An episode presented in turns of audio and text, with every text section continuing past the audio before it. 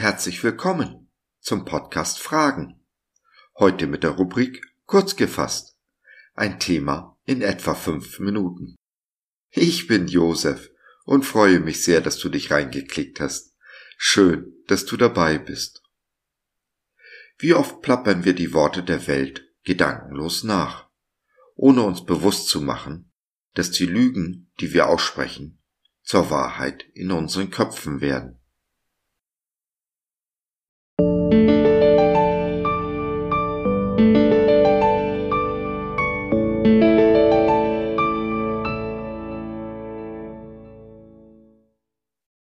Palästina das Existenzrecht Israels.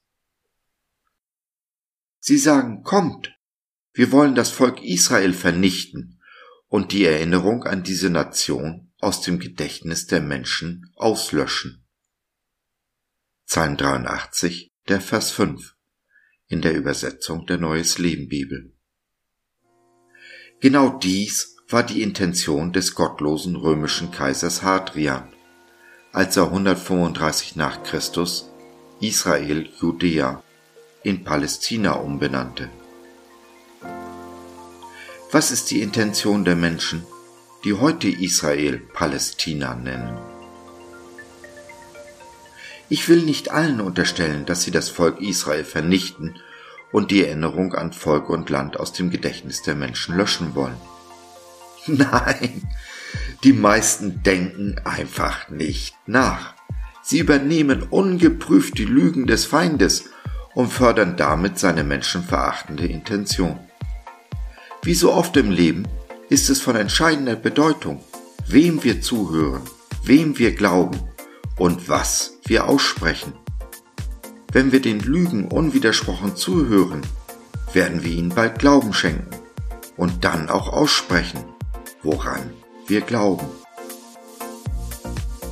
Christen sollten wirklich sensibler sein, gerade den Juden gegenüber, die doch das auserwählte Volk ihres Gottes sind, und gegenüber Jesus Christus, dem Messias, der Jude war und ist. Palästina leitet sich von den Philistern her ab, den Erzfeinden Israels, die im Lande Kanaan lebten als Israel es einnahm. Es ist den Juden nie gelungen, den Feind völlig zu vertreiben. Und so waren sie seinen Angriffen einen Großteil der alttestamentlichen Zeit ausgesetzt. Und wie es aussieht, ist dem heute noch so. Die sogenannten Palästinenser berufen sich in ihrer Abstammung auf diese Philister. Hm, das kann aber nicht sein, da sie Araber sind die Philister dagegen aus dem Süden Europas stammen. Also eine weitere Lüge. Der Feind, Satan, gebraucht die Palästinenser, die Araber und den Islam, um gegen unseren Gott zu kämpfen. Würde er sein Ziel erreichen, Israel von der Landkarte zu tilgen, stünde unser Gott als Lügner und Versager da. Und so wird der Kampf weitergehen, bis an den Tag, da Jesus sein Friedensreich aufrichtet. Dann werden auch viele der ehemaligen Feinde Israels in den Segen unseres Gottes eintreten. So spricht unser Gott in Psalm 87. Ich rechne Ägypten und Babylon zu denen, die mich kennen. Ebenso das Philisterland. Statt für Frieden zwischen Arabern und Juden zu beten oder gar für den Weltfrieden, sollten wir um Schutz und Bewahrung für Gottes Volk bitten, in den Riss treten für Israel und dass unser Messias bald kommen möge, um sein Friedensreich aufzurichten. Gerade für Israel, für Jerusalem und für die Juden gilt, einen guten Freund erkennt man in der Stunde der Not.